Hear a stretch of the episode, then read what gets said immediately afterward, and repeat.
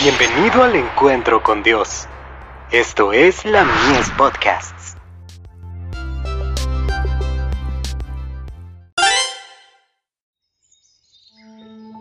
La maravillosa gracia de Dios.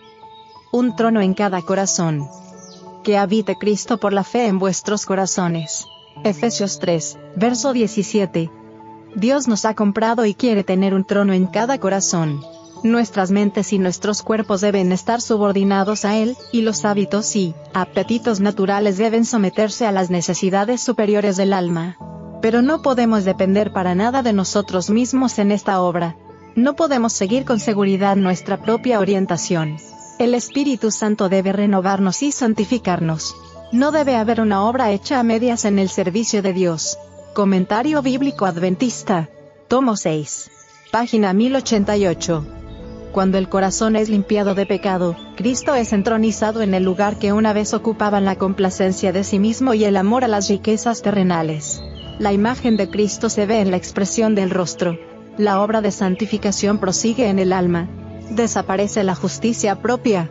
Surge el nuevo hombre, quien es creado según Cristo en justicia y verdadera santidad. Consejos sobre mayordomía cristiana. Página 32.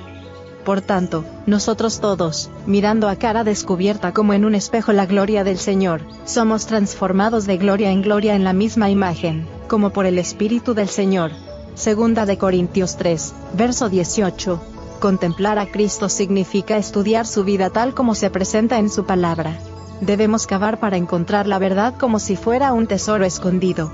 Debemos fijar los ojos en Cristo, cuando lo recibimos como nuestro Salvador personal, nos da valor para acercarnos al trono de la gracia. Mediante la contemplación nos transformamos, y nos asemejamos moralmente al perfecto en carácter. Al recibir su justicia imputada mediante el poder transformador del Espíritu Santo, llegamos a ser semejantes a Él. Albergamos la imagen de Cristo y ella se apodera de todo nuestro ser. Comentario Bíblico Adventista. Tomo 6. Página 1098. El progreso ascendente del alma indica que Jesús gobierna el corazón. El corazón por medio del cual difunde su paz y su alegría, y los benditos frutos del amor, se convierte en su templo y en su trono. Vosotros sois mis amigos, dice Cristo, si hacéis lo que yo os mando. Juan 15, verso 14. Testimonios para la Iglesia. Tomo 5. Página 553. Dad a Dios la ofrenda más preciosa que os sea posible hacer, dadle vuestro corazón. Hijos e hijas de Dios. Página 100.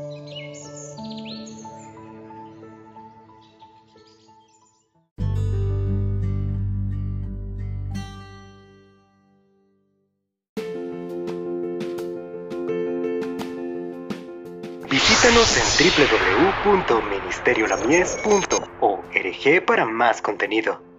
Dios te bendiga.